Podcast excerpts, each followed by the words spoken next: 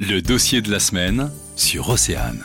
Les bunkers vestiges de la Seconde Guerre mondiale, on en trouve jusque sous les châteaux en Bretagne. Emmanuel Delegue nous parle aujourd'hui de celui du Terre à Plumeur dans le Morbihan. Les Allemands sont arrivés le 1er juillet 1940 euh, et euh, ils ont investi les lieux. C'est devenu en fait un centre de commandement de la défense antiaérienne pour pouvoir protéger la base de sous-marins de l'Orient. Et en fait, il y avait plus de 300 soldats qui étaient logés euh, dans des baraques le long de l'allée du château. Et sous le château, ils ont construit un bunker. 14 pièces radio entouraient une grande salle des cartes un bunker très grand avec un rôle crucial. Ce qui est intéressant, c'est qu'après, en fait, ce château est devenu en fait un collège, le collège Jean-Paul II. C'est un professeur du collège qui s'appelle Serge Mallard, qui était professeur d'histoire-géographie, qui a créé en fait l'association Les Bunkers du Château du Terre et qui a, qui en fait remis, euh, qui, a tout débarrassé les détritus et qui a tout, euh, tout remis à jour en fait. Le professeur utilise encore actuellement le bunker lors de ses cours d'histoire. Le mur du bunker donne sur la cour de récréation et les élèves ont fait des fresques sur, ces, sur ce mur.